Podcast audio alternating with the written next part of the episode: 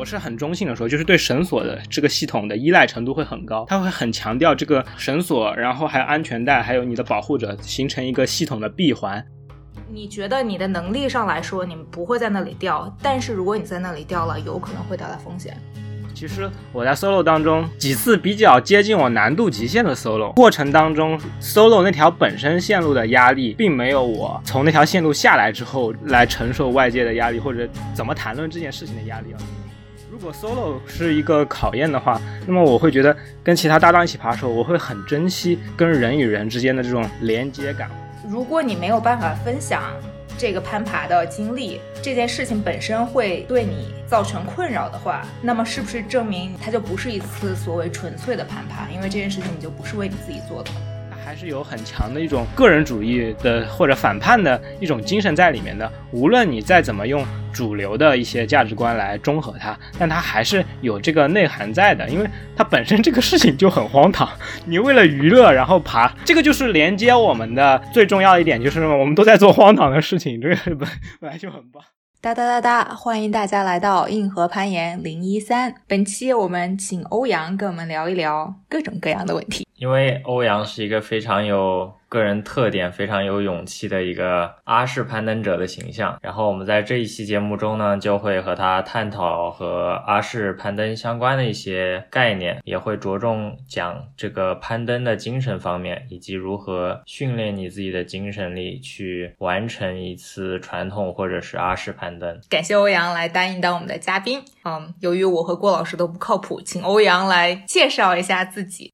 那好，我来介绍一下自己啊，我是一个嗯攀登者，然后现在从事自由职业，但是基本上开始往呃全职攀岩和登山过渡了。嗯，攀岩和登山都差不多快六年了，呃五年到六年的样子，比较多的辗转于各大这个山区和岩场，但是未来可能计划会搬到美国西部住吧，就是四月四月初的时候，还没跟你们说过，对，嗯，大概四月初的时候会搬到美国。那就快了呀！我现在不是已经三月了吗？对，所以我现在在搞那个一些相关的啊，什么，我在研究，就是那个签证能不能过，就是看一些人家入境的经验啊，然后还有就是今天去打了新冠疫苗。哦，可以可以可以，那那还挺好的。那所以是准备主要爬什么岩场呀？说实话。就是我想法还经历过蛮多转变的，就是一开始我还是很想去爬一些高山的线路的，因为其实就是你们攀岩比较多，可能就不是很了解，就是我们。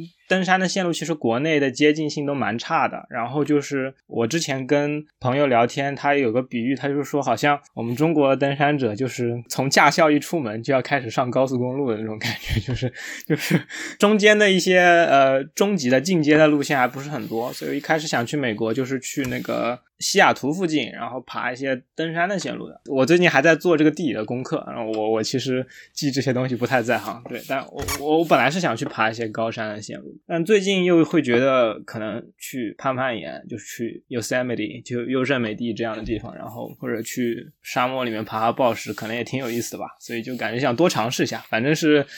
刚开始去嘛，对，先先尝试一下，然后再找一个比较感兴趣的单项去多玩一玩。哇，好酷啊！可以可以，那，我们之后再要多多更新，啊，update 一下这个攀爬信息。而且美国西部攀爬者也很多，对，就应该也很容易跟大家混在一起。对，那这个应该 E 比较有经验是吧？E 应该之前在那待是算是交流。哦，我我原来在在美国读过书，不过我在就是中部大农村，所以没有怎么爬过。其实那个时候，然后我之前回去答辩的时候，稍微搜过一些向导的一些攀爬。然后他也有特别特别多选择，所以就是你肯定，我觉得你肯定不会找向导，但是他那边，呃，我当时记得浏览的就觉得线路选择还是蛮多的。哎，但是说到向导的问题，我我要开始慢谈了，你们等下注意我不要跑题。然后就是向导的问题，我一开始也是觉得就是自己是蛮自主的攀登的嘛，就不管攀岩还是登山，就不太会请向导，而且挺贵的。对，嗯，向导很贵，我也是。对，但现在我发现好像从向导那边能学到挺多的。然后呃，但主要还是登山方面，因为登山的话，呃，就是向导在那个 route finding 寻寻路上会比较有经验吧。然后向导那边有很多 rope trick，就是 rope trick 可能在那个比较长的线路里面就会蛮重要的，就是一些管理绳索的东西。然后反正就是我觉得现在感觉有些向导还真的是值那个价的，所以就我刚刚说那些在登山里面长线路的那个向导，其实他就更多的像一个 coaching 或者一个教练的作用。然后说实话，就是你们之前应该也聊了很多关于攀岩训练方面的，而且我能感觉 sensing 到你们的非常学术的气场，对。然后嗯，所以我就觉得吧，嗯，攀岩运动，因为我最近这段时间，就是我离开澳洲之后，反正也会有关注一些，不管是攀岩的训练还是登山训练方面，我会觉得就是呃，攀登总体的它的训练都会更加科学化吧，然后会倾向于更加有一个。coach 和一个 athlete，一个运动运动员和教练的互动，呃，当然有的很多很多攀岩者，他他可能因为经济缘故就请不起教练啊，但他也可以 self coach。但我觉得就是如果你就是提到有这个呃训练的这个程序这个流程在的话，那一个 coaching 它的一个一个教练的作用，它还是蛮重要的，就是 有一个人要指导你，就是要把它。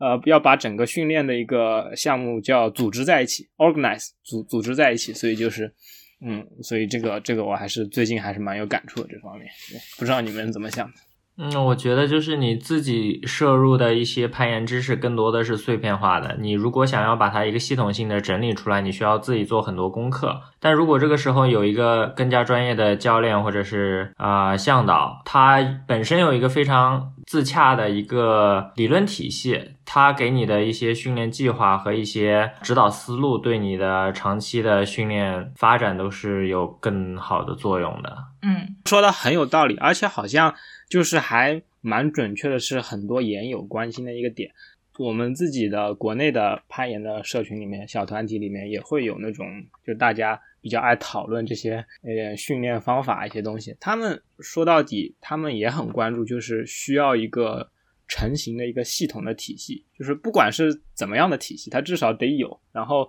它可以从那个。呃，知识框架里面去找他需要的知识，而不是就是碎片化的。就是 因为现在信息时代，我们其实获取知识的渠道很多，但是就是很很碎，然后很零散，也不知道哪个很多建议也是相互抵触的，也不知道哪个对哪个错，哪个先做哪个后做，然后一个 priority，然后就是呃它优先级，然后所以就是还是。我还蛮赞同顾尔刚才说的，就我觉得我们一开始会觉得，就是我们两个有什么资质来做这个博客，来所谓的聊科学训练和训练计划，但其实就是也是因为觉得可能就是中文语境下没有一个特别扛把子的，就是这种，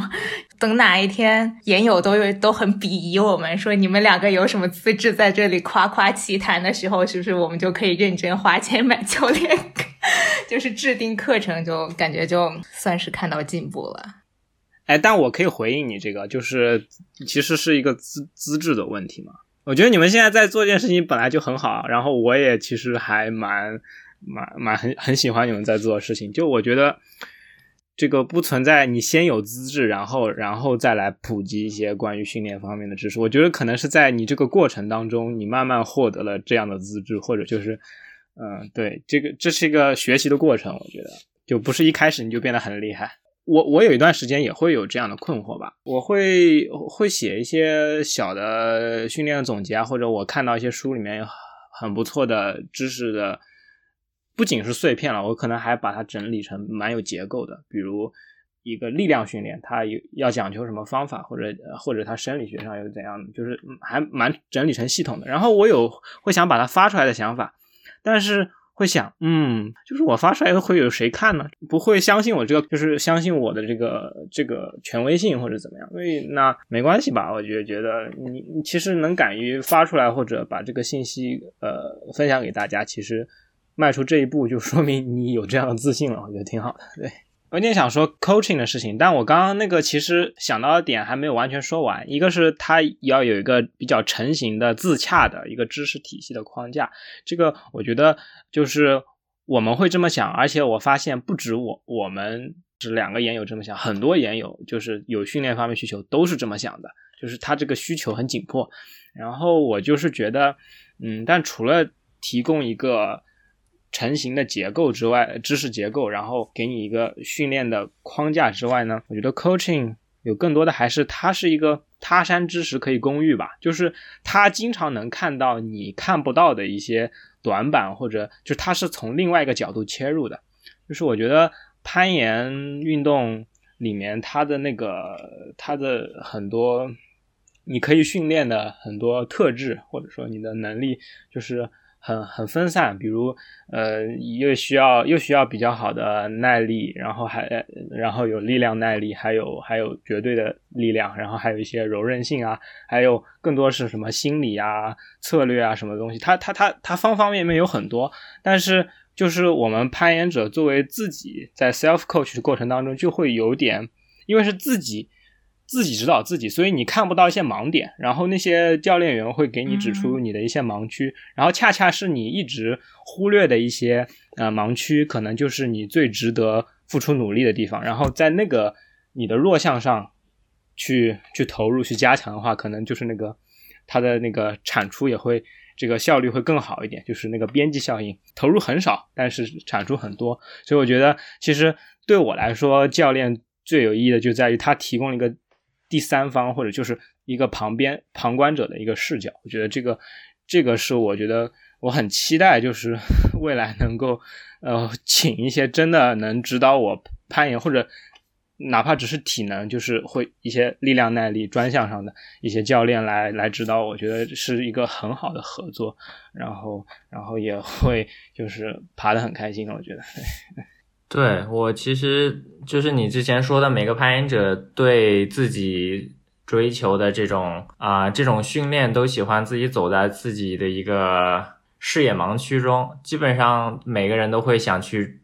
摘那些他们看到最高的果子，但是有一些果子很低，就是他们自己可能不是特别看得到。就是有些攀爬者的话，可能会是那种所谓的 too strong for the grade，就是。他们本身在一些比较主要的指标，比如说指力、拉力上非常的强，比平均的攀岩者都要强。但是可能在某一些方面，比如说是心理，比如说是爬爬爬线的策略，或者说一些细节的点的抓握的方法、脚的勾挂的方法，或者是它的柔韧性、它的主动的活动的空间不足。就是如果有一个相对专业，并且你。可以相对信任的一个人给你提出这种对于自己视野盲区的一些建议，肯定会有一个很好的提高。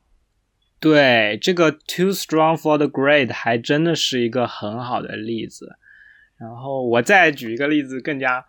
强调一下，就是我经常在岩馆里面看见一些女生，她柔韧很好了。但他还在做柔韧，就是他可能需要的是一些发力上的发力上的进步，就是他的爆发力可能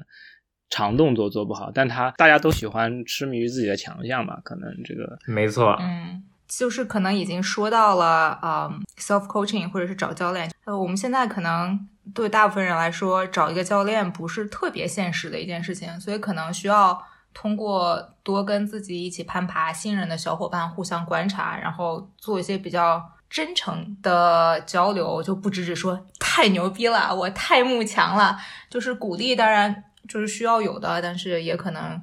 大家会开诚布公的聊一下，觉得对方哪里可以进步，就帮助大家，嗯，找到这些盲区，是吧？嗯。然后，其实下一个问题想问，就是因为欧阳，就是你有不一样的攀爬项目，就是我觉得对于我和郭老师来说，我们爬运动攀、传统、报时。就是这三个训练就已经有一些些，对我来说起码是就有一些些难以平衡，因为三个嗯，就是从训练来说还是有一些不一样的。然后就我觉得对于你来说，你什么都爬，你有攀冰，你还有阿式攀登，然后还有攀岩的这一些，就是想知道你是平常训练的时候是怎么样做计划的？有没有侧重，或者是根据不一样的攀爬季节，分别都有一些什么样的改变呢？很广泛，很广泛。呃，很棒的问题，很棒的问题。然后，但其实吧，我觉得。这就是我们这种喜欢太多人都要面对的一个挣扎，就是都很挣扎，我也很挣扎，就是到底该玩哪一个？想想玩的实在是太多了。然后呢，然后呢，如果注意力不是很集中的话，你就会出现有的时候就会用力很散，就是刚玩了一个就把一个扔下了，然后继续玩另一个，但是就发现什么也做不好。但是我针对你刚才的那个，你刚才那个总结，我还可以在这里回应一下，就是我觉得。我在做不同的项目的时候啊，我觉得，嗯，就遇见不同的人了，跟跟不同特点的人来交流的过程当中，实际上就是一个不断的去学切换这种 coaching 的角度，因为其实搭档对我来说也是一个 coaching 的作用，它也是有一个很好的输入的，特别是，呃，基本上每一个搭档都会有比你强的地方或者值得你借鉴的地方，哪怕是他的攀爬难度上可能都。比你会低一点，但是他他一定会有你值得你借鉴的地方，所以我就觉得，嗯，在我做不同的这些，比如呃攀冰，然后或者然后去去玩暴食或者运动攀这些运动，它其实。中之间差别很大，但是我遇到的人这些搭档的差别也很大，所以他们给我的输入其实就是多个角度的，其实就会让我更加全面吧，变得更加 all around，然后能够看到一些自己的盲区。但刚才就是回应你刚才说的，就是我们没有能力去请那个教练嘛，就是那个看起来是专业运动员做的事情，但是我恰恰觉得比较乐观的就是。一个教练就是，如果我们作为普通人可能请的教练，我我遇到过很多这样的事情，就是，嗯，我们去报一个学习班，类似于那种培训班一样的东西，然后进行一个短期的训练，一周两周的，然后练完之后，根据我的理解，就是很多人，我我我很诚实说，就是很多人过了半年之后，基本上就把东西都还给老师了，就是如果他不持续的在那个老师那个加压的那个爬完一圈，然后休息五分钟，再爬一圈，再休息五分钟，然后。然后去调直立板，然后每天就是按照那个很僵硬的 那个呃培训日程来的话，他基本上过半年之后，他又会回到他原来的状态，所以他的那个教练的内容是很难执行的。但是相反来说，就是我们在跟小伙伴相处的过程当中，这种这种影响才是潜移默化的。所以我反而觉得，就是后来我看一些攀登书籍里面，他提到就是训练的方法，就会提到一个叫 cooperative。Coaching 就是说，是搭档和搭档之间的一个 coaching 的关系，但它还是存在 coaching。就比如，呃，现在那个 E 跟我搭档，然后 E 在这个呃柔韧性方面，或者在很多那个小的平衡平衡技巧方面懂得比我多很多，然后我很烂，我是一个只会暴力爬线的人，然后所以呃 E 就可以在，然后 E 就可以在这个方面。对我进行指导，我在跟他一起出去爬这这整个过程当中，就会从他那里学到很多。而且，如果他给我提的是很多建设性的意见，不是说什么啊，你上去之后手该摆哪，脚该摆哪，而是他可能下来之后给我一个 brief，一个总结，然后说，哎，我有什么可以改进的地方啊？我觉得这种潜移默化的进步，其实反而来说比那个。呃，单独请一个 coaching 的教练要来的更加猛，就是更更，而且更加长效一点，所以其实还是蛮乐观的。然后呃，说说回来，就是说到这么多 discipline，这么多呃项目的过程当中，实际上就是呃，我去寻找更优秀的 coaching，但其实也是更优秀的 partner，就是更优秀的搭档这样的一个过程。而且这个优秀，他就是说他他他懂很多我不懂的东西了。我再举个例子，就是。做这样不同的运动之间的这个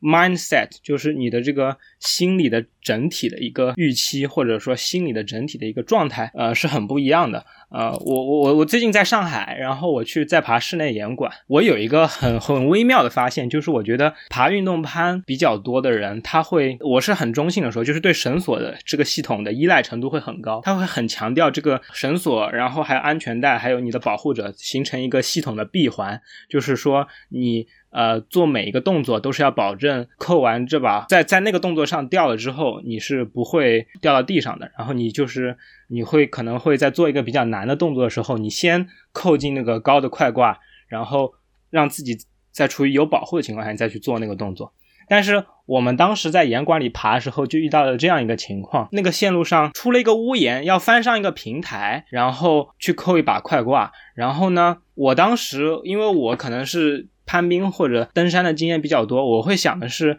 出了那个屋檐，站上那个平台之后，舒舒服服的把 再把那个快挂在脚底下扣上。然后我觉得觉得那样很省力。因为因为扣快挂的时候，如果要单手，不管是锁着还是吊着，你要去扣快挂会挺难的。但是那个场馆的工作人员，因为他是有很好的运动攀的背景，然后他也很注重安全的方面，所以他就强烈要求我，就是在出屋檐之前，先把自己拉起来锁起来，把那把快挂扣进去，然后退回来甩手休息，再做那个动作，因为。而且可能那个我的那个位置，呃，离上一把快挂已经有点高了，所以还是有掉到地上的风险。呃，就是他会在跟我的选择上有截然不同的阴阳两极的差别。然后我当然当时是尊重他，但我后来仔细想，这个确实就是一个 mindset，一个心理的一个状态上的差别。就是我会倾向于说用我自己的动作来保护自己的安全，而他倾向于直接。呃，用这个绳索系统来保护它的安全，我觉得这两个就是没有什么高下之分，不是说那种很 bold，就是很很勇猛的状态是很好的那种，也是有问题的。然后，但是就是在不同的情景下，就不同的 context 里面，它是它是有不同运用。但是，比如作为我，我是倾向于翻上平台再扣那个。呃，快挂！但万一就是这一步真的很难，我就真的掉，那我确实是有掉到地的风险的。所以我可能在做运动攀的时候，会把很多自己爬攀冰或者登山里面的习惯带进来，但反而就他作为一个不一样的搭档或者工作人员了，他提醒我，我觉得不仅是扣那把快挂的问题，是我在。后面爬运动攀的过程当中，我都会考虑到这个系统闭环的处于一个封闭系统，不不要掉出这个系统，不然你就会摔伤。我会考虑这个问题，这个是一个很重要的转变，而且我觉得一定会帮助我在后面爬得更好的，至少更更少受伤嘛，对吧？嗯，我觉得我还挺共情，就是欧阳的那个举的那个例子，或者是那个呃，觉得对 mindset 的那个改变的，但是我肯定我跟他是反着的。因为我一开始是爬运动攀的，就是我觉得，就是我一开始攀岩的类型是通过运动攀接触的攀岩，所以就是我就是一开始的概念就是欧阳刚才说的那个闭环的那种逻辑，所以对我来说，如果我要爬一条线路，我必须要认得下来的一件事情是，我在这条线路的任何一个地方掉，我都不会出现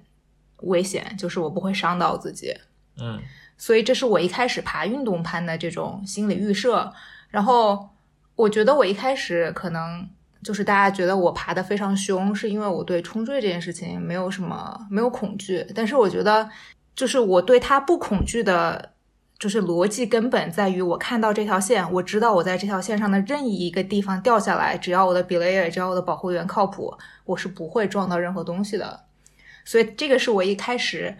就是非常坚实的一个逻辑，直到我去爬了传统，然后我就就是我就是从运动攀转到稍微要学一下传统攀的时候，他就直接。就是挑战了我的认知底线，因为在传统攀的时候，大部分时候你是你没有办法保证你在这个传统攀的任何一个位置，就是任何一个理想位置都可以放塞子，所以你们就没有办法保证你在这条线路的任何一个地方掉落，你都一定不会有风险。就是它中间有可能有非常简单的攀爬动作的时候，你觉得你的能力上来说你们不会在那里掉，但是如果你在那里掉了，有可能会带来风险。所以这个就是我对于传统攀的那个。最核心的恐惧来源，就是它就就是挑战了我对于爬线这件事情的逻辑认知啊！我就挺能共情那个欧阳刚才说的这个这个 mindset 的转换，就是就需要从对我来说，需要从运动攀到传统攀的时候，告诉自己。我可以通过其他的方式来控制这个攀爬过程中的风险。所有的恐惧的来源都是在于你在你的认知里面，你要可以掌握多少东西才能够达到一个安全的程度。在传统攀和运动攀里面，就是你可以掌握的这些东西的内容是不一样的，所以它中间就需要有一个所谓心理预设或者 mindset 的转变。然后我就特别能够共情，这就是欧阳刚才举那个例子，我只是一个一个相反的。那我回应一下易说的。就是是啊，你就是那个传统攀，有些地方它就很简单嘛，所以其实你就是要在那里相当于 run out，就是就是有一段距离是不太有保护点的，那你相当于是在用自己的攀爬能力和来保护自己嘛，或者说你在那个攀爬的效率和那个每一步都安全之间，你要寻求一个平衡嘛，你不可能说保证每一步都安全，但有的时候你。哪儿哪儿都放一个保护点，效率太低了，而且放保护其实也是很费劲的事情。而且这个在我们做攀冰或者登山的过程当中，其实就凸显的更加明显。就是其实攀冰爬传统放塞子，基本上可能熟练的人可能是十十到十五秒，但是攀冰要放一个冰锥，可能是一分半的时间或者一分钟的时间。当然熟练的也可以更快，但总体来说时间长很多，所以。在这个里面，它的那个公式又产生了变化，就是你要计算那个平衡的时候，你在那锁着，然后打一颗锥，特别是在一些难受的直壁上，你基本上就是你打完锥之后，你可以开始冲了。所以啊啊，对，就是很累。我的意思是，如果如果是在你能力极限的，我是打个比方，就是有点夸张，但是我的意思就是说，有可能像我们这里有呃，像我们这种有爬更。Risky 攀登的这种背景的人的话，我们可能就是在那个 run out 里面被练出来的，就是我们一直在被练那种用自己的攀爬能力去保护自己，所以就会产生这个预设上的差别。但顾儿刚才说的那个点也特别棒，就是其实顾儿他自己心里是有一个呃很成熟的预设的，因为他玩了时间也比比较久了，然后他在爬运动攀的时候，他就会切换进那个状态，然后他爬爬传统攀的时候就会切换进另外一种状态，虽然是跟我截然相反的。但我我我们其实，在讨论的不是说你一定要切换到怎样的心理预设里面问题，我们是想象他好像有一个有一个滑动条，你上面有个滑杆，你是有的时候要把自己切换到比较勇猛的状态，比较 bold 的状态，有的时候呢，你要比较谨小慎微的状态，你是在这个上面做一个心理预设的调节，但是关键的点不是在于你在当前情况下。调到哪个位置？你是选择勇猛的做法还是谨慎做法？而在于你背后操纵他这个手臂，你在练习，你在调整自己的这个心理预设的，你你这个手臂要足够强壮，你才能调整得了那个操纵感。我是这个意思。但至于最后你。具体运用什么样的策略去应对它的话，我觉得很看个人的风格，也很看当时的背景的上下文。我们很难说去复刻当时的情况，到底哪种是最优解法？我觉得你选择的就是应该是最优解法，只要自己愿意选择。我也想补充一下，就是我可能我觉得我一开始会有一种认知，会觉得就是你越谨小慎微就一定是最安全的，但其实也是要看攀爬环境和从事哪一种类型的攀登，因为有的时候并不是真正所谓的越谨小慎微就一定是一个越安全的。其实它确实也是需要大家根据个人状况、攀登环境进行评估。但是我觉得，就是你有一个强壮的，你说的所谓手臂，可以把自己在这个不同的预设里面进行调整。就是你有这个能力，肯定是比没有这个能力要好太多的。对，我觉得你说的这个手臂滑感很形象，很形象，我真的觉得很形象。因为我的确在做这个，我就是在调整，在练习自己的评估能力。因为可能就是在做一些比较大的登山项目里面会用到，大范围的用到，会有在练。就是虽然说很难练，但是你有一些就是比较广泛的或者有一些零散的建议吗？对于如何你去真的进行精神训练，练到你这个调整滑感的时候，确实比较广泛的建议有。然后我来想想该怎么说吧。哎，但是我发现我居然没有准备 mental training 这个方面，我好像没有写什么特别值得分享的东西。没事，你也可以下一集再说。可能等到你美国爬了半年，我们再回访一次。没错，我觉得感觉欧阳有很多东西可以聊。对，对我我我我最近表达欲也很强。关于 mental training 的具体的，可以在我们新出的纪录片里面找到。嗯，我们最近拍去四川拍一个拍一个小的纪录片，然后里面也谈了谈了很多这个方面吧。会在 YouTube、还有 B 站、还有微信的一些公众号上看，但但应该会过很长一段时间，因为跟那个爬幺妹峰的 project 很有关系。而且我我个人倾向于不太想在爬成之前就把这个公布出来，所以我们可能也要要要等蛮久吧。对，但但是这个好事多磨嘛。嗯，具体的练习可以打个比方，就是有蛮多的冲坠练习。上回群里面也有朋友提到的，然后那个冲坠练习其实还蛮蛮多小的微妙的细节可以调控的，然后而且有一些呃细节方面是决定你这个冲坠练习的质量，就是以前呃我也会做一些。呃，冲坠的模拟的冲坠的练习，就是跟搭档呃配合的有意识的，在一个地方呃说一二三，然后冲，看一下那个冲坠的呃搭档能不能拉住我，然后在什么位置拉住我的，所以做一个这样的模拟。这样的话，就是爬的时候就会给自己还是刚才说的心理预设嘛，就是我爬到冲坠为止嘛，就是我不会说主动的去 take 或者。但那可能是在最后红点的时候会有这样的心态，有可能分布的时候可能还是要多 take 一下去摸一下动作。我说的就是，呃，在最后红点的时候可能会比较勇敢的在快挂上做动作，然后克服对冲坠的恐惧。但是那个至于练习里面那些细节，我说的我会看一些 Rock Climbing Warrior 那个 The Warriors Method Mental Training。我当时在群里给你留言，我就是让你去听那个作者访谈，因为他在美国实际上就开了这个冲坠的课程，而且。且我觉得他应该是所有冲坠课程里面开的还蛮有门道的。他采用的那些哲学理念有点东方神秘主义，可能过儿不是很喜欢哦。对，有点 guru。对，然后但是我觉得他的他的这个总体的方法还是有可以借鉴之处的。你不一定要让他的方法去练，他他强调很多方面吧。但是有几个重要的，就是你冲坠时候你的那个呼吸要调整好。如果你冲坠时候是很屏气的状态的话，实际上你这个冲坠也不是一次高质量冲坠，就是你爬到那儿，你的呼吸已经停止了，然后你在憋气，你很害怕，你就啊就撒手了，也也不是，你可能在爬之前，呃，爬之前或者知道自己要冲坠要放手之前，可能先要主动的调整一下自己的呼吸，然后去应对将要可能的着陆。我的意思就是那个掉落的过程，因为你掉落过程当中也要避开一些撞到的障碍物啊，然后也要调整自己的。双腿姿势啊，其实不是一个很容易的一个一个一个过程，所以你调整呼吸，其实有有帮助于你有更好的身体姿态，其实反而来说是更少更少在冲坠当中受伤。然后还有很多更加细节的，比如呃你在冲坠之前，你的你的眼睛就是应该是保持一个怎样的注视的状态，就是你你爬的过程当中当然是看线路了，可是你在冲坠之前，你还是要确认一下脚下有没有什么。会撞撞到平台，或者有些地方还会有树，但是有点害怕。那总体来说，但是你的眼睛的视线是决定了你的一个。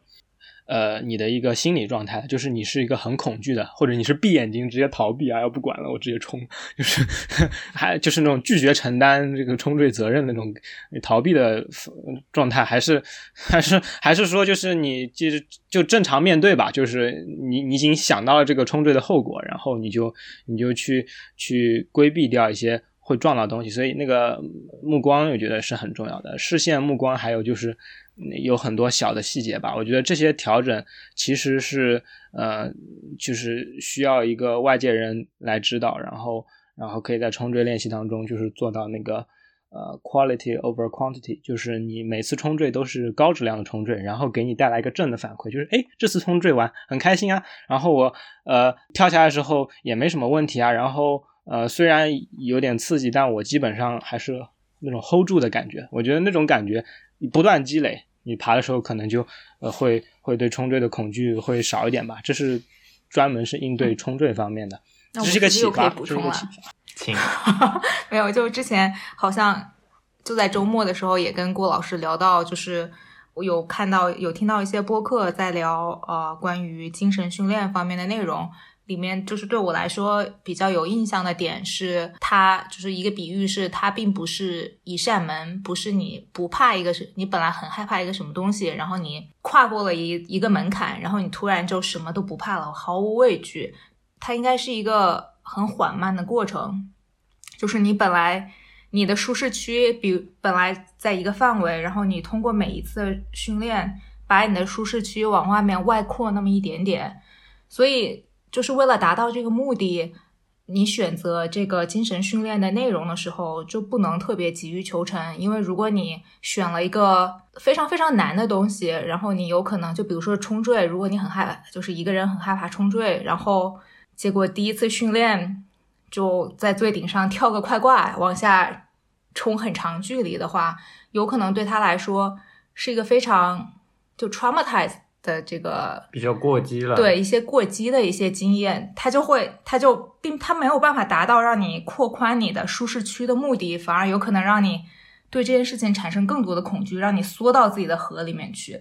所以这个可能是也是一个比较广泛的对于精神训练的呃一点点小的建议。对，因为上周末我和易在爬传统攀嘛，就是易也是准备一点一点恢复那个力的传统的这种能力吧。就是对我来说也我也一样，就是我虽然就是总体来说不是特别害怕冲坠，但是如果我有一段时间没有冲坠了，我再爬到运动攀，我发现脚在快挂上面，我也会害怕。就是我我也需要一段重新适应一下这种冲坠的过程，才能。找到那种比较舒适的运动攀或者传统攀的这种较为 bold、较为勇猛的一种状态。嗯，对，好，其实你们刚才说了这么多，我就能找到回呃这个我我之前整理的点了，就是我刚才直接问题刚问进来，好像忽然有点突兀。对，真的是这样。就刚才一说那个循序渐进的，还。还还真的是，就我我我看了很多训练的书籍吧，里面都提到，就是说循序渐进或者耐心是一种美德，急功近利是我们当前工业社会的一个一个写照吧，或者一个缩影吧。但是我们可能真的要保持这种美德，但但体现在你那个具体的做的心理训练方面，就是你要掌握好那个度，就是你不能一下子太让他太恐惧，就是你如果要在一条自己极限难度的线路上。去跳快挂，做一些大开大合动作。你最好以前要有跳快挂的经验，你知道这个跳快挂的后果是什么。呃，特别是相对于你这种比较易、这种比较理性的人来说，他知道这个后果是什么。那么他在真正比较高压的环境下，他才能做出跳快挂这个举动。然后这就说到，其实呃，不管是心理训练也好，还是我们身体，就是运动盘里面肯定力量耐力很重要嘛。然后就是这种。所有的训练里面，我们都会有一种循序渐进，或者呃更形象一点，就是一种搭脚手架的方法，就是你先给他搭起一个脚手架，让他在一个呃舒适的程度内。这个可能还是在心理训练里面运用更多，就是让他在一个舒适的程度内，呃，先先练习起来，先先把这个建筑先造的差不多，然后你再把脚手架拆掉，让他真正经历一些台风啊或者一些地震的冲击，他才能站得住。你一上来就不给他脚手架，直接就干他，然后就就跟他很很粗暴的话，他就。他无法承受。另一个比喻就是你去赶那个马车，然后你去抽打那个马，抽打的力度也是也很讲究，你不能猛抽它，把它抽的很疼，然后它就不给你干了，就它不会往前了，这也是不行的。就是你恰到好的力气去抽打它，然后让它以这个稳定的速率向前。我觉得，但这个就体现出来，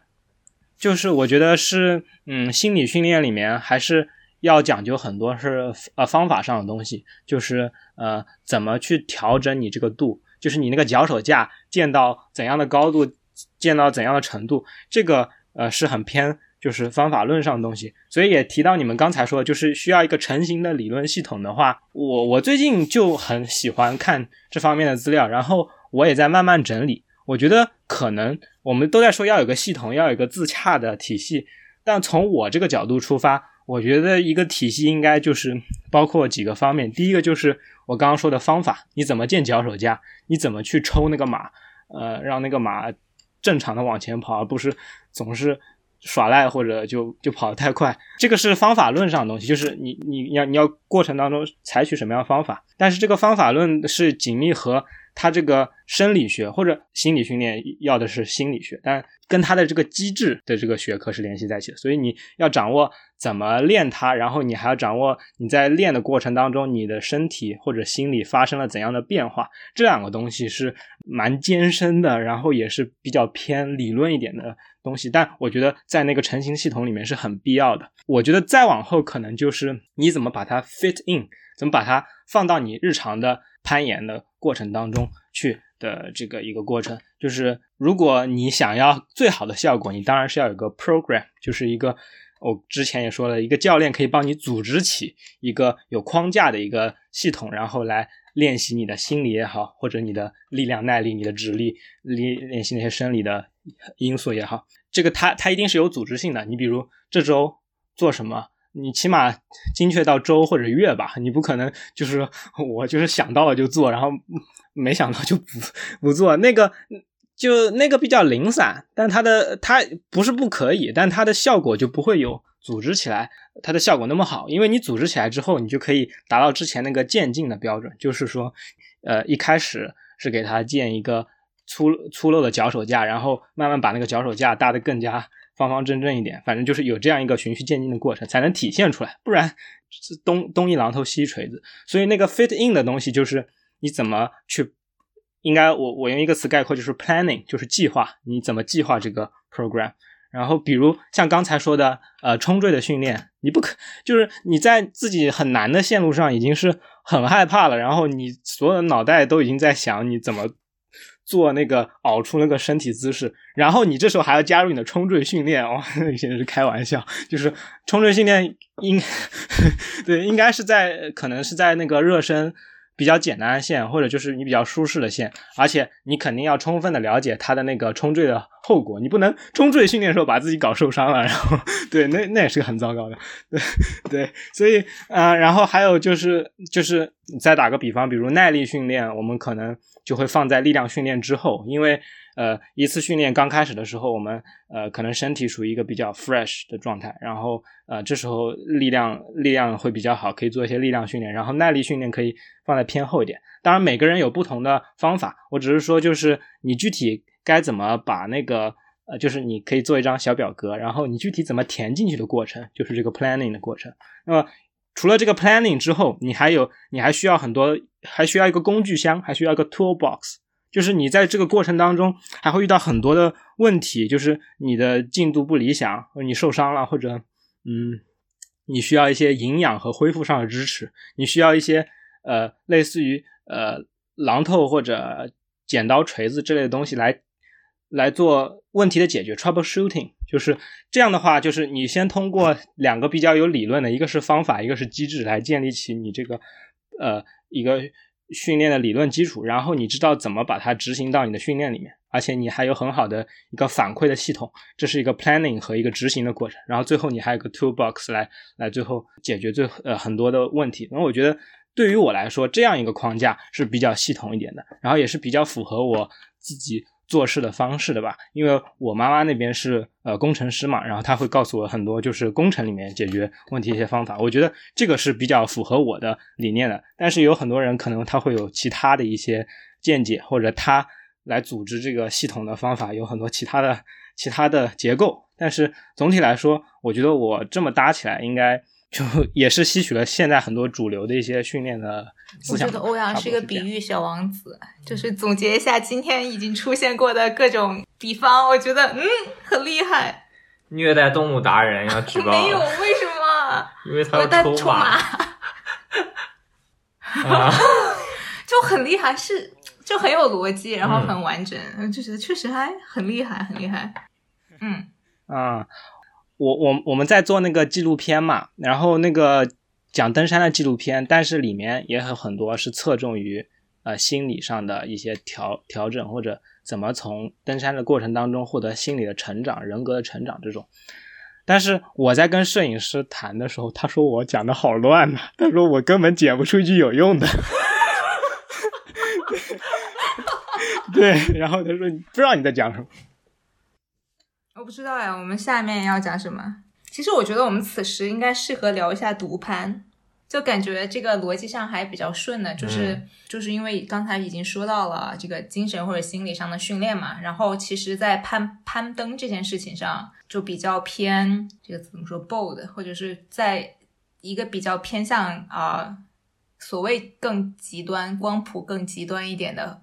方面的话，就可能独攀或者是。无保护独攀都算是在这个这一方面的了。对，因为我知道欧阳是一个有 solo 过很多不同风格的线路的人。就是你对 solo 这件事，就是啊，不管是 rope solo 还是 free solo，就是在攀冰、攀岩或者登山上面，你有什么？首先，你对这件事是怎么看？问题二的话，就是对于。大众和对于 solo 的理解，然后你对大众对于 solo 的理解是怎么看？问题一是怎么看呢？就是请勿在家中尝试。我的意思是跟那个是比较抖机灵的说法，但就是这个东西确实比较个人化。那我就觉得刚才那个第二个问题还是蛮击中我的吧，因为呃这个东西呃 solo 还是蛮私人化的一件事情，然后对我来说嗯也蛮难讨论的，特别是在中文的语境里面，因为说说实话我们的文化环境对于 solo。嗯，我没有很多包容。对我，我有点发牢骚的程度在里面。我现在当然是好一些了。我以前会有很多这样的牢骚，我就觉得可能作为一个 soloist 本身，呃，他能感到这种没有多少包容性或者这样的额外的压力，会更加直观一点，会比就是你们作为访谈者要还是 soloist 的朋友也好，会感受。呃，我本人可能感受更加直观一点，但这个这个很难讲，有很多东西是文化上的，而且有很多很个人。就比如，其实我在 solo 当中几次比较接近我难度极限的 solo 过程当中，solo 那条本身线路的压力，并没有我从那条线路下来之后来承受外界的压力，或者怎么谈论这件事情的压力要大。就是我感觉好像很多压力是来自于攀登之外的，这个东西稍微。有一段时间很困扰我，但是我觉得我现在，嗯，处理的还 OK。你面对就是你没有办法谈论这个事情，你没办法告诉别人这个事情。但其实我觉得，嗯，在一个还蛮包容的文化环境里面，呃，solo 应该还是值得庆祝、值得 celebrate、值得被认可的一个一个攀登的功绩吧。就是它还是一个攀登的目标，它是一个分支。就是 solo 攀登当然是一种。就是投入度很高的攀登，然后难度也比用绳子攀登大了不少，所以我觉得它是一个目标，呃，只不过不值得每个人或者不值得大家去，没有那么值得大家所有人去追求，但它还是一个分支。我觉得可能，但是在我们的文化环境里面，对这个分支的尊重就会就会少一点吧。那我我现在也接受这个情况，嗯，这个就很复杂，就是。我我直接举例子来说吧，就是 我爬下来之后，我没办法跟我的搭档说，我没办法跟我的朋友说，然后跟家人不太好说。到最后，我几次比较难的 solo，我就干脆就没有公布给外界，我就嗯，所以就还现在还感觉就是蛮受到压抑的吧。但说好的一面吧，好的一面，我觉得其实刚才讲到那个体系里面那个 solo，其实最后不过是我的一个 toolbox 里面的一个东西，就是它。可能不再是一个终极目标，或者是就是我要达成一个什么很伟大的攀登的功绩什么之类，或者达到一个 personal best，达到一个个人最佳的状态，不是它只是一个可能一个修炼的过程或者一个状态吧。我也可以通过 solo 来实现我的这种呃对自己的呃提升，我也可以通过很多其他的，比如我可以可以通过练厨艺，我也可以达到个人的修行。这两个虽然差别很大。但是我我最背后做的事情是一样的，可能就是提高自己的觉知，或者在爬的过程当中找到那种很灵动的状态吧。呃，但嗯，说到底，他给我很大的反馈就是，其实 solo 让我变成一个更好的攀登者，这是个很重要的事情。重要的不是在于你能 solo 怎样难的线，而是在于你 solo 之后，你回来之后你变成什么样子，那个东西才是。能留在你身体内，不会被夺去的。你 solo 那个很难线，我有的时候有可能要花攀冰路线，我要花一个冰季，要花三个月的时间，就做专项的训练，去达到那个身体和就是我知道那个冰爪在那里那个齿咬住几毫米就是能够发力的，就是能够走的。我要达到要过很长时间才能达到那个状态，但是那个状态会消逝的，就是你你一段时间不攀冰之后，你就变钝了，或者不攀岩也是一样，你会变钝了，你不会变得那么强的。那我觉得，但是那些经历给我留下的一些很多财富，还有很多领悟，自己和自己相处的过程，或者在过程当中也有很多朋友帮助我，帮助我达成所，就呃间接的帮助我吧，或者就是。这种这种过程，我觉得是最宝贵的东西。呃，对于我来说，就是其实我感觉最明显就是我跟其他搭档在一起爬的时候，我就觉得反而更加舒服。就是相当于如果 solo 是一个考验的话，那么我会觉得跟其他搭档一起爬的时候，我会很珍惜跟人与人之间的这种连接感，或者有一个搭档在背后 watch my back，就是能够照看我，然后我们这种同舟共济这种感觉，我会我会更加珍视，因为你已经到一个很极端的环境里去去考验过自己，你知道。没有搭档在那里，你是一个什么情况？挺惨的。然后，但是你还要奋力挣扎。现在有搭档了，你很你很放松啊。然后你们还可以聊一些，呃，聊各种事情。然后对于我来说，我给搭档的反馈会更加好。比如我在爬的过程当中，我可能心态就会更加放松一点，因为我就觉得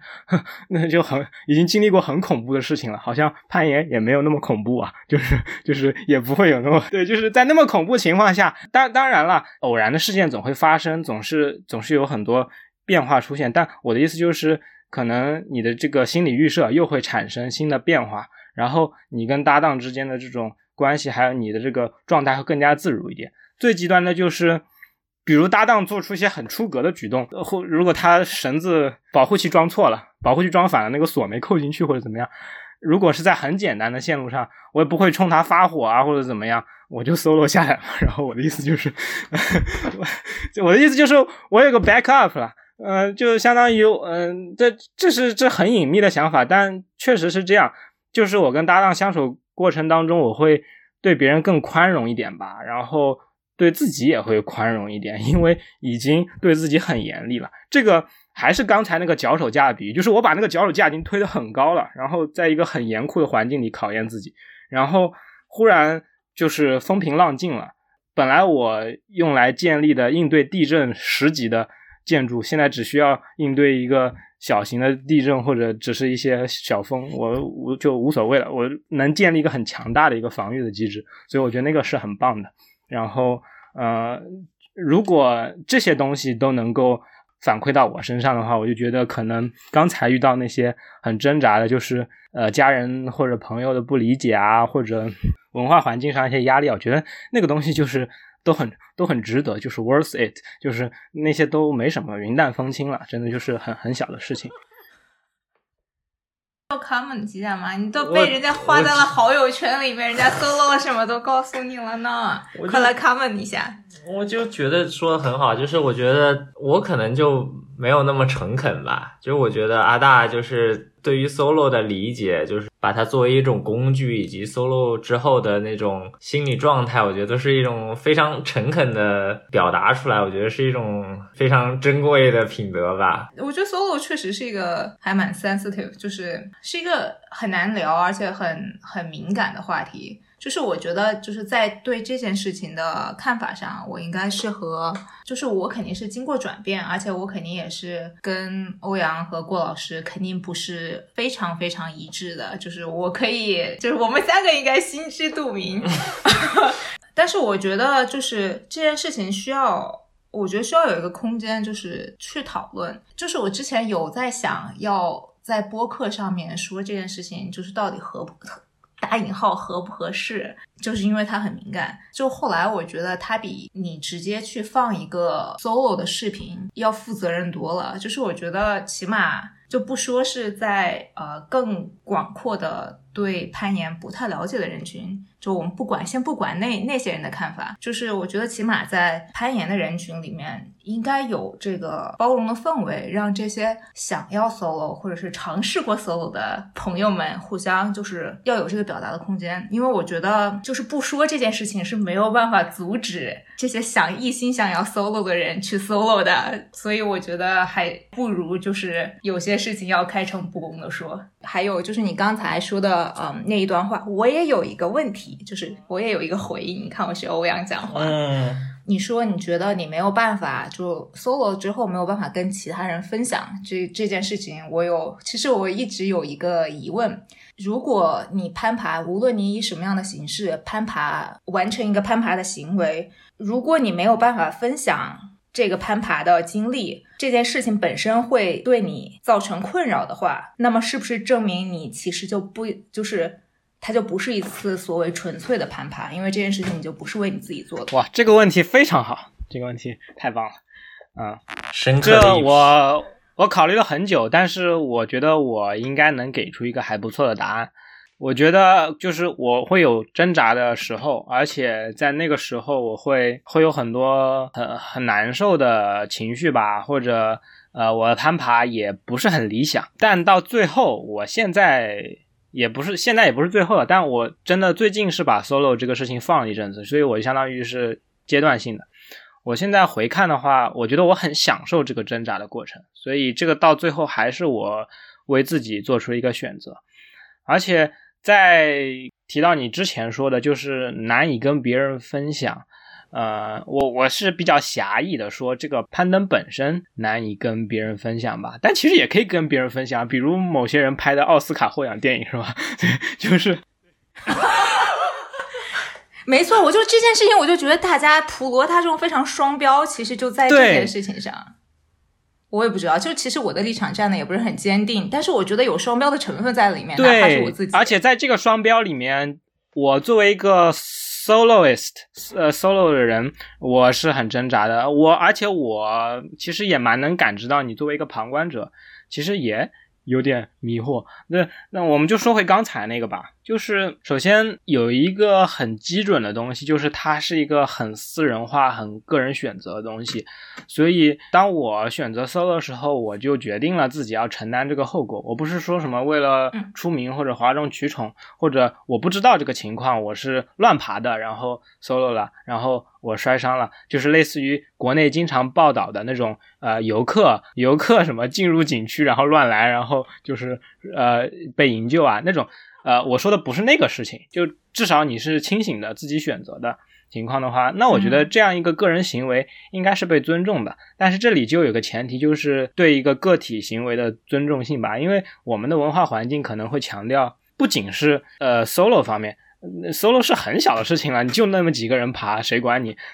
我的意思是在整个攀登方面，我们国家的文化环境都会有一种就是政府呃或者说国家来照看个人的。或者集体来照看个人的这种观念在里面，所以我觉得攀登这件事情还是作为一个亚文化或者一个小众文化来说，它还是有很强的一种个人主义的或者反叛的一种精神在里面的。无论你再怎么用主流的一些价值观来中和它，但它还是有这个内涵在的，因为它本身这个事情就很荒唐。你为了娱乐然后爬，对对对，我们都很认同。这个就是连接我们的。呃，最重要一点就是我们都在做荒唐的事情，这个本本来就很棒。就是嗯，在比较主流或者我们国家比较倡导文化里面，可能就是政府或者集体要照看个人，所以这个个人其实是很难以为他的行为负责的。就是他如果摔伤了，他要告景区，然后他的家人要闹闹闹闹闹，然后所有人都会想要找一个别人去承担责任。嗯，但在我的可能 solo 的行动里面就浓缩了，就是我如果真的出现那个很坏的结果，最坏结果，我 OK 啊，我自己承担后果，就我也不会怪任何人说说怎么样。那这种现象的话，本身就是比较少，然后对有对这种个人选择的包容，我们的文化里面也不是特别多。它会体现在各个方面，一个就是他对 solo 就就绝不包容，但是这没关系。那他可能对我们国内。你们不在登山圈子里面不了解，可能对自主登山就对自主登山或者自己去阿什攀登也是很不包容的。你在国内要登山，你是要请很严格的协作，要要带你，你要以以一个公司一个法人的名义提起申请，就是需要有个法人为你承担责任，而不是你为自己承担责任。然后呃还需要一些手续，现在手续已经简化了，其实我们已经有很大进步了，但是相对于。呃，比如我跟孤儿现在想去阿市爬一个线路，我们还是有很很高的门槛的，就是我们不是那么轻易能搞得定这些手续上的事情的，所以这个也体现了就是这种文化环境可能对于自主攀登也有个一定压迫。其实对于攀攀岩来说，我觉得攀岩者应该感到很庆幸吧，因为压迫还是相对比较小。单段攀岩这种或者就是低海拔的攀岩吧，比还是相对来说政府呃或者整个大的。文化环境包容度还是比较高的，虽然也有这样那样的争端，我们也都很熟悉啊。当然，你们在国外你们可能不熟悉，对，但在国内的人都很就是有点很窒息的感觉。但其实他们已经是很幸福了。所以，那我们从乐观来看，反正 solo 的人是最不幸福的呗。然后那个自主登山是其次，然后其次攀岩者也还也还 OK。所以，但这个是一个大环境上的讨论。我回到刚才那个点，就是你是不是尊重一个个体的这样的一个行为，我觉得，嗯，这个是很重要一个出发点。然后，如果现在我们俩是好朋友，然后，嗯，我们俩也，我我相信我们也是相互尊重的，不然我也不会来你这个播客，是不是？然后 接受你的羞辱。我的意思是说，你肯定是能理解我的，你是尊重我的，所以就你不会对我这个妄加非议，说，嗯，这个人就是要找死，或者他就是那个乱乱爬，他都是这么多年书都白读了什么之类乱七八糟的话。然后我的意思就是，你是尊重我这样一个行为的，那么我觉得你应该慢慢。的就能理解到，我虽然不能分享我的那个最难的 solo 攀登，但是我整个人，我现在所谈论的每一句话，从头我们谈谈论的很多 coaching 的理念，还有这些东西，其实都是我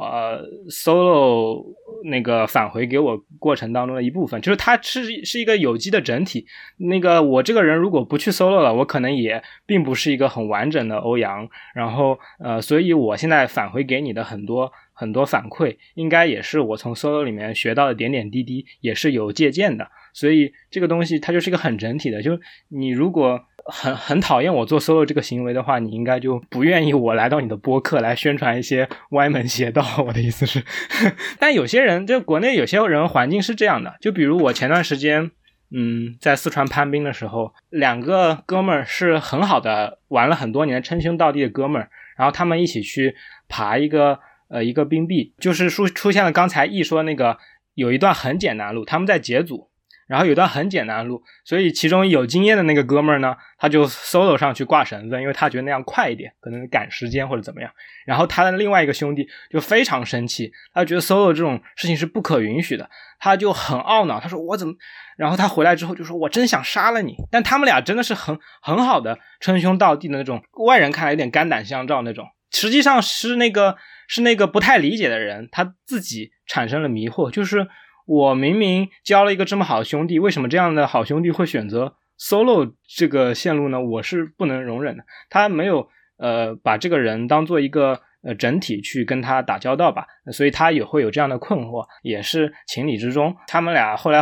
在喝酒方面达成了共识，但在 solo 方面应该继续继续有很大的分歧，所以就是我们就慢慢观察。但对我来说是一个提醒，就是可能有些人对于有些人来说，他还真的就不会尊重你这样个体行为，他认为就是他要为你作为我的好兄弟，我就是要为你这个行为负责的，就是你的行为也要为周围所有人负责。比如，呃，我 solo 之后，我会想，如果我在这摔，呃，摔摔成，呃，摔死了，然后我我的家人该怎么办？我这样做的愚蠢的行为，我的家人会受到我的影响，我的朋友会为我很伤心，而且他们就都受到很大的打击。那是不是我是应该多为他们考虑一点？而不要做这样自私的举动呢？还是说，嗯，我觉得这个东西确实对我是有很大价值的，所以如果我放弃它了，我就觉得我可能我我的这个整个人不是很完整，就是它它它是我生命中很重要的一部分，所以我还是决定可能把别人的想法或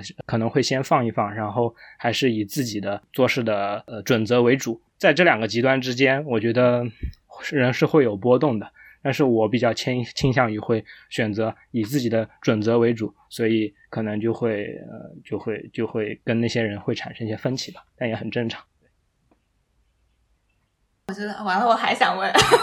来你来呗，对，你可以继续问，挺好的，这个问题特别棒，对，嗯，开始慢慢接近，很很好的。我觉得我们聊的越来越虚，就是也不叫越来越虚无缥缈，越来越也，我觉得还是。就反正有点抽象，但是我自己也很好奇，就是因为我觉得欧阳刚才讲的那一段里面，我觉得有很好的点，就是不同文化里面对于可能是所谓人的边界的一个认知，就是我们来说，我们的文化里面其实更多的在说，就是在说人和人的连接，在说人要在一个怎么样的集体里面，就是就是自己的行为会对其身边的其他的人产生什么样的影响，就是我们的边界设定可能和。其他国家的这种文化里面的对人的边界限定是不一样的，就是它确实会有一些，就是肯定是是有这种有矛盾产生的时候。然后我其实也想问的，就是我在一瞬间，就是我一直很矛盾，就是因为我可以跟这种不同的观念共情。就是我都可以，我都可以理解，然后就会有的时候就会很站不住立场，就有点有点矛盾。就比如说你刚才举那个举的那个潘斌的那个例子，有一个人和他搭档一起，就是如果如果要我去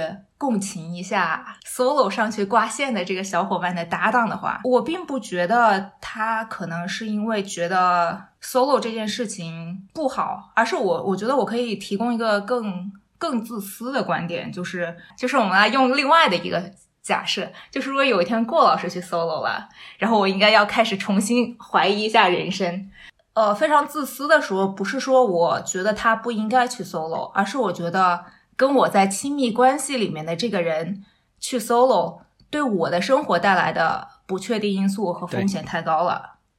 我是基于。我对于我不想承担这个风险做决定，说我肯定不要 date 一个会去 solo 的人。这个人要不要去 solo，就是他不应该是，他应该是一个互相知情的一个对，很棒。其实，但是如果在亲密关系里面谈这个问题的话，更加复杂一点，但也很很好，我是有体会的。就是，嗯，如果你们俩事先都划清了界限，说你不会去 date 一个 solo 的人，或者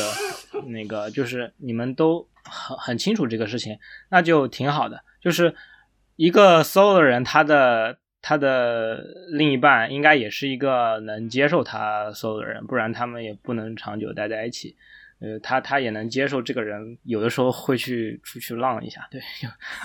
我的意思是，嗯，但就有的时候很难发现吧，而且有的时候是后知后觉。就是刚才出现那个情况，虽然不是亲密关系，但也是很好的，呃，很多年的称兄道弟的朋友，他不知道这个情况，然后忽然发现他居然是个 solo 的人，然后那个冲击是很大的。对，这个就没有办法，这个那我们不可能在。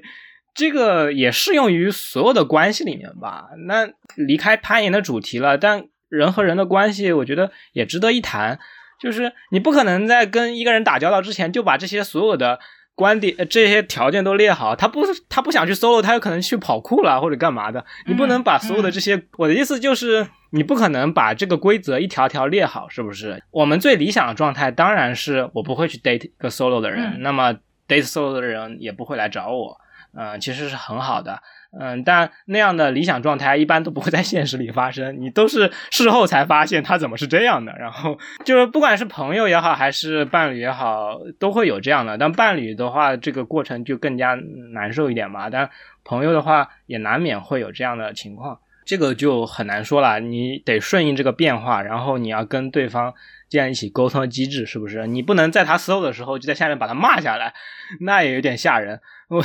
但我我我估计他们当时已经发生了那样很有戏剧张力的一一幕，因为我我我 sense 到了，我感觉到了，我感觉到了，就是双方还是要一起解决在这个动态过程中发生的问题吧，就是发现了问题再解决问题。我觉得这个东西就不仅是适用于呃 solo 这件事了啊，可能不管你跟所有的攀登搭档一起，但凡是要爬一个 project 或者一个难点的线路，就是超出我们只是。